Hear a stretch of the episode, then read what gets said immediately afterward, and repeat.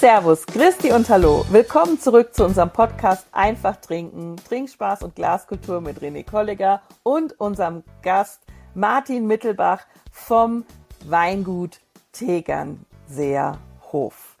Tegernseer Hof, das haben wir schon in der ersten Folge geklärt, liegt in der wunderschönen Wachau, nicht am See, auch wenn an diesem gleichnamigen See jetzt geheiratet wurde. Und da hatte der Martin uns mitgeteilt, dass er einen Wein ausgesucht hat von seinem Weingut natürlich, der diesen Tag begleitet. Ich will jetzt natürlich wissen, welcher Wein ist das, bei dem man sagt, der ist was für mich und auch für all meine Freunde und Lieben. Ja, grüß dich auch von meiner Seite. Danke für die Frage. Und es stehen natürlich immer viele Weine zur Verfügung. Und wen von deinen Kindern hast du eigentlich am liebsten? Im Großen und Ganzen musst du sagen, everybody's darling. Äh, wir haben ein Bergdistel Grüne Veltliner Smaragd ausgesucht. Äh, nicht zu jung, nicht zu reif. Es soll einfach einen, einen, einen Spaß machen. Es soll zum, zum Essen passen. Du weißt ja nie, was für, für Wetter ist. Ähm, 35 Grad waren auszuschließen. und auch, auch die minus ja. 20 Grad. Und somit haben wir uns einfach für, für die wunderbare Bergdistel Grüne Veltliner entschieden, weil es doch noch sehr, sehr, sehr, sehr viele Grüne Veltliner Liebhaber gibt und auch sehr viele Smaragd-Liebhaber. Somit haben wir, glaube ich, auch in Schwarz getroffen. René, wie sieht's bei dir aus? Ja. Yeah. Wärst du dabei? Fantastischer Wein, super, super Wein. Also das ist wirklich einer, der funktioniert. Und bei einer Hochzeit, ich sage immer das Gleiche, du brauchst einen Wein, der einen 16-jährigen Burm oder Dirndl und einen 90-jährigen Oma schmeckt. Da brauchst du nicht viel herumtun und der Wein funktioniert für jeden. Aber jetzt müssen wir über Weine auch sprechen, die charakteristisch sind für die Wachau und die auch so viel Herkunft haben, äh, wie Steinriegel, Zweritaler, Kellerberg, Höhereck, Leubenberg, Steinertal.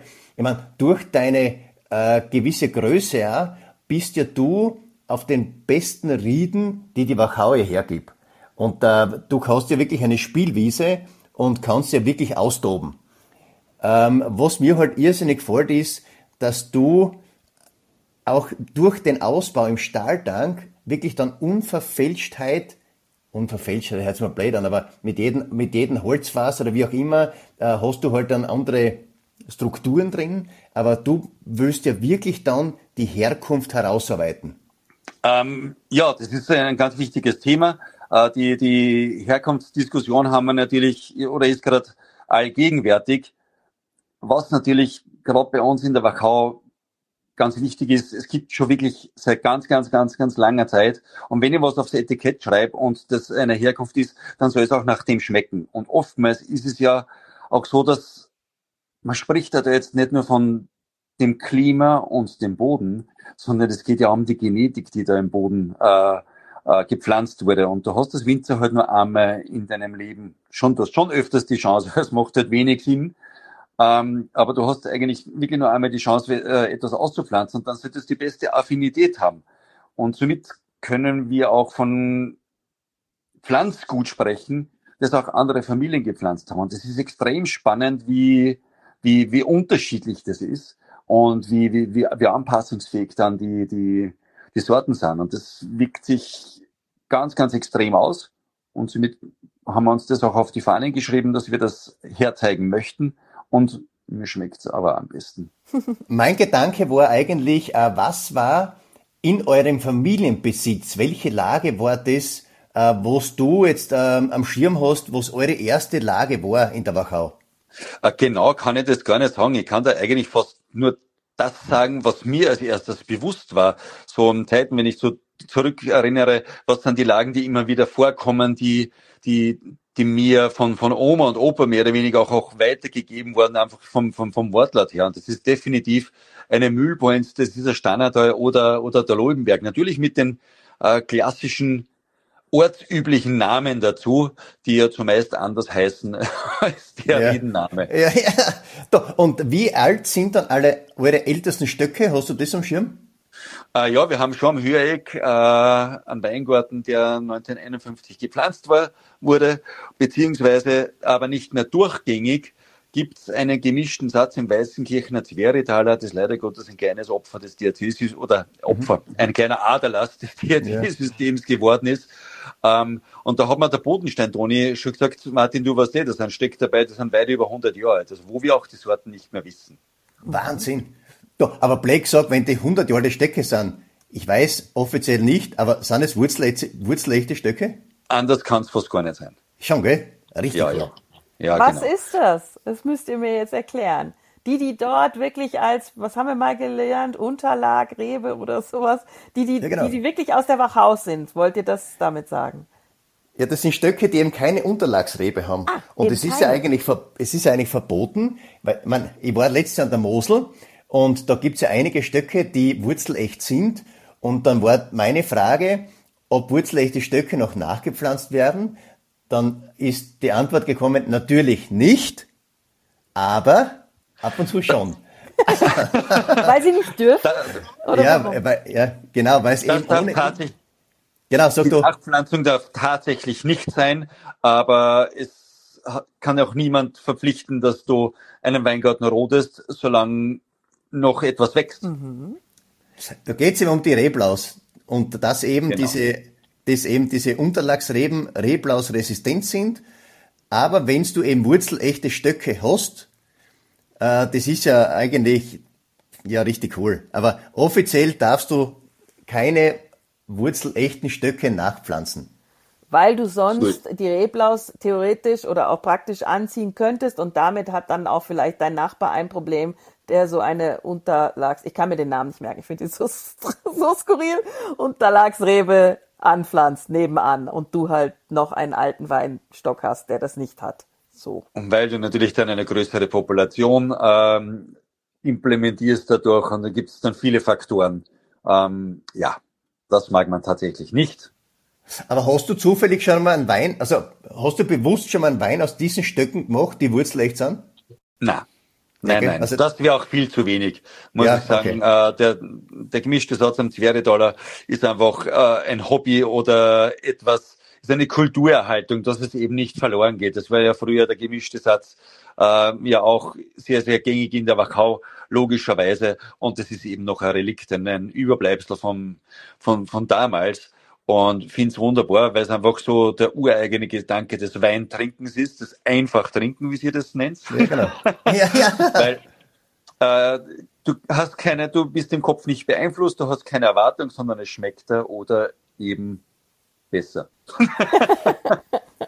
Was mich noch interessieren würde, dein wievieltes Jahr oder dein wievielter Jahrgang wird es jetzt eigentlich am Weingut? Ähm, mein Was du tatsächlich allererster Jahrgang, wo ich, sage mal, zu 80, 90 Prozent alleine gemacht habe, war der Jahrgang 2001. Ja, oh. doch schon einige.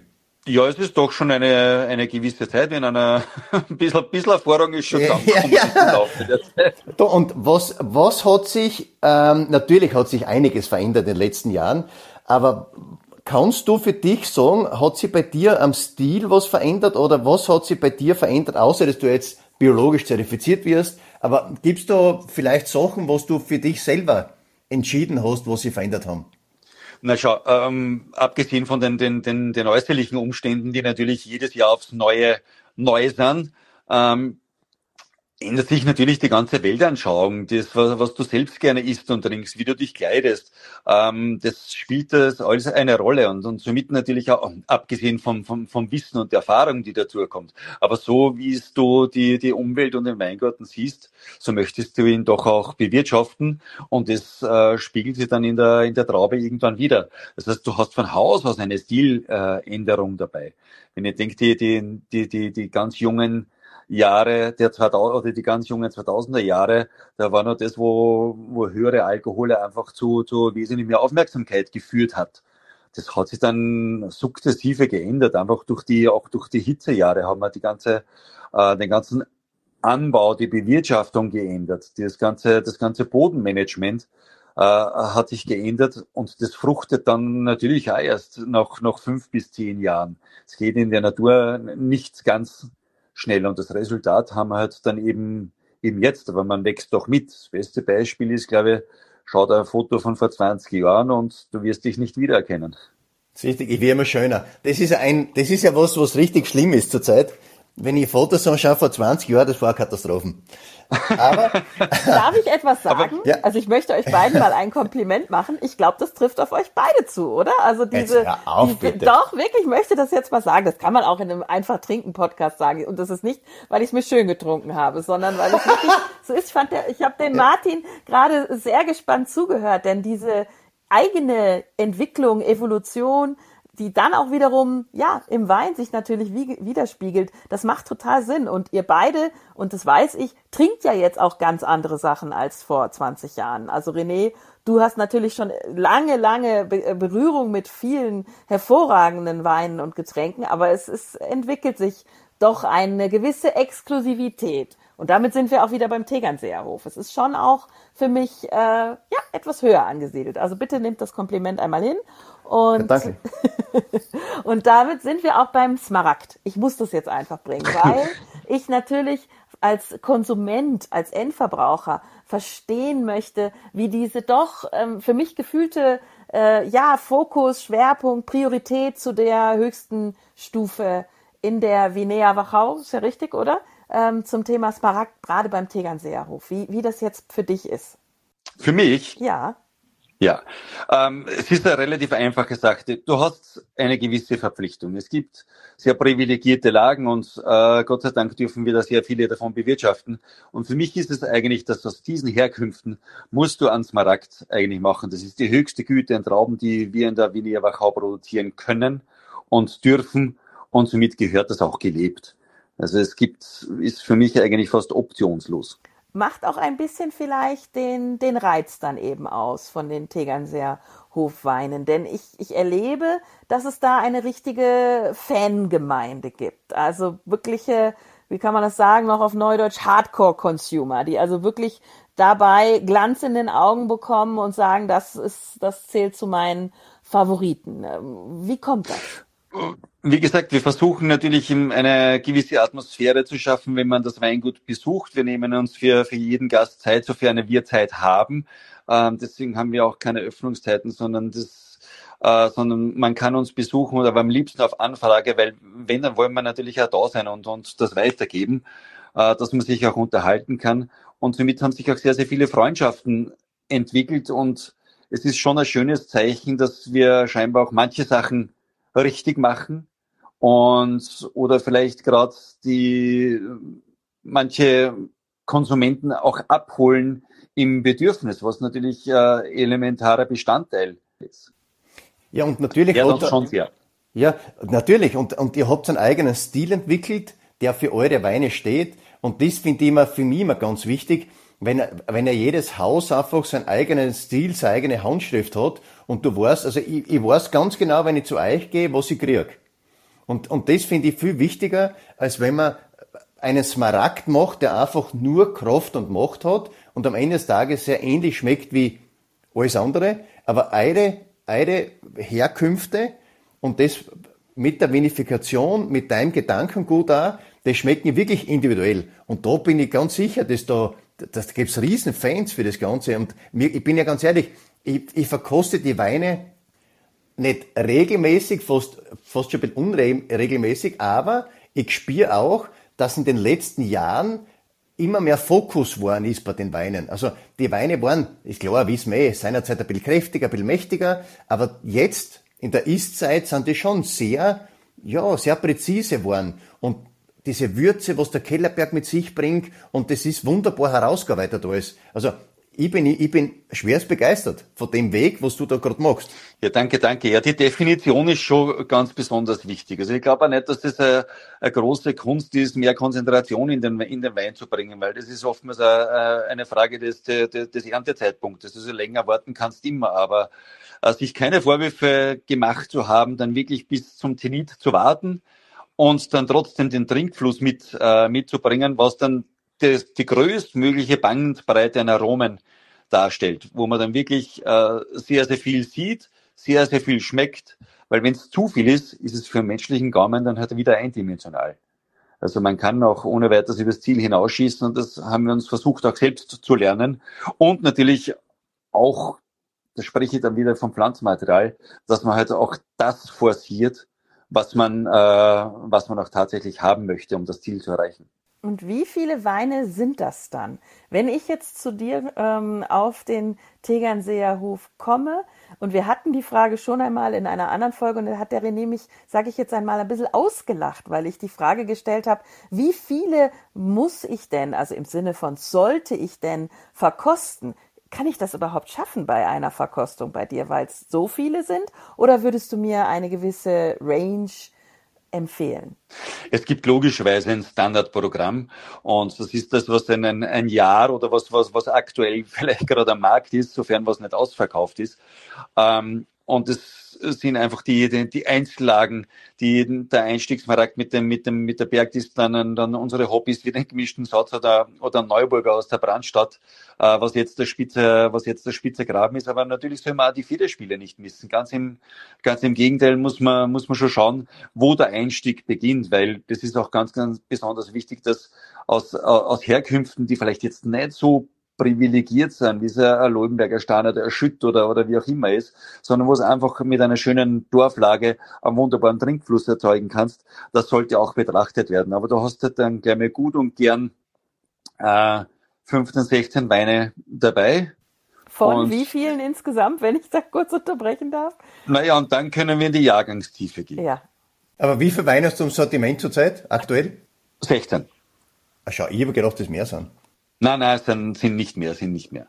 Den Gott Neuburger, oh, Entschuldigung, den Neuburger durfte ich ja schon verkosten auf einer wunderbaren Veranstaltung hier im Brixental. Und ich muss sagen, den hatte ich vorher noch nie getrunken. Ist das auch ähm, ein Hobby? Weil man hat ja gemerkt, ihr habt wirklich äh, Leidenschaft, also auch du und deine, deine Gattin, ihr trinkt gewisse Weine selber gerne und deswegen gibt's die bei euch. Ähm, die Leidenschaft ist das eine, das andere ist aber auch, es sollen auch nicht aussterben. Gerade so, so eine Sorte wie der Neuburger, das so ein Stiefmütterchen da sein, äh, eine wirkliche Zeit lang hatte, hat in den letzten Jahren mit, äh, sage ich mal, durch ein bisschen progressiveren Ausbaustil durchaus seine Freunde gefunden. Und das ist auch, äh, muss ich deine Profession ansprechen, René, da habt ihr einen riesengroßen Anteil äh, dazu beigetragen, ja. dass der Neuburger wieder salonfähig geworden ist gerade im Bereich der Menübegleitung.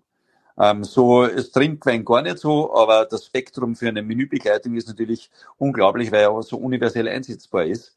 Und da haben wir das bin ich auch wirklich stolz, dass wir unseren lieben Freund unterstützen können, der den Weingarten besitzt und der um Hilfe gebeten hat, weil es für uns auch ein Sprung ins kalte Wasser war.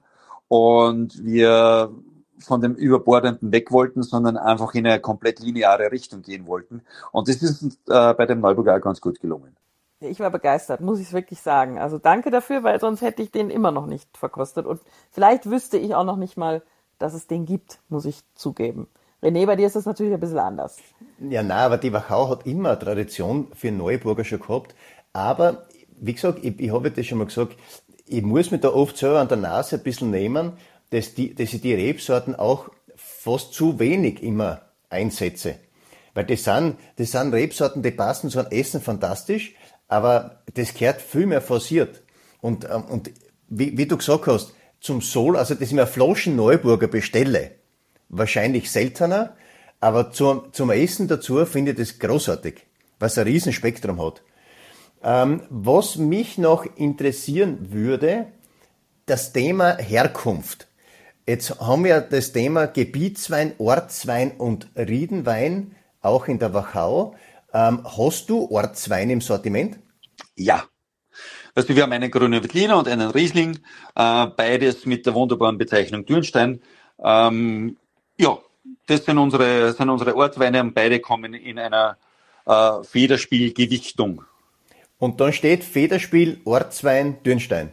Naja, nicht Ortswein, sondern es steht Dürnstein, Grüne Wettliner, Fiederspiel. Ah, okay. Oder Dürnstein, Riesling, Fiederspiel. Müsste ein Selbstläufer sein, würde ich jetzt mal so als Konsument sagen. Also den würde ich, ähm, den würde ich einfach auch mitnehmen, wenn ich keine Ahnung habe. es ist tatsächlich so, sagt auch alles aus, sagt auch das Be, äh, den Begriff aus und ist es so, ja. Selbstläufer ist, ist, ist, ein spannend, ist ein spannender Ausdruck, aber ähm, schmecken der Fahrer. Sehr gut. Ja, ne, ja, ja. Aber warum ich, äh, warum ich vorher, warum ich immer sage, man muss immer alles kosten.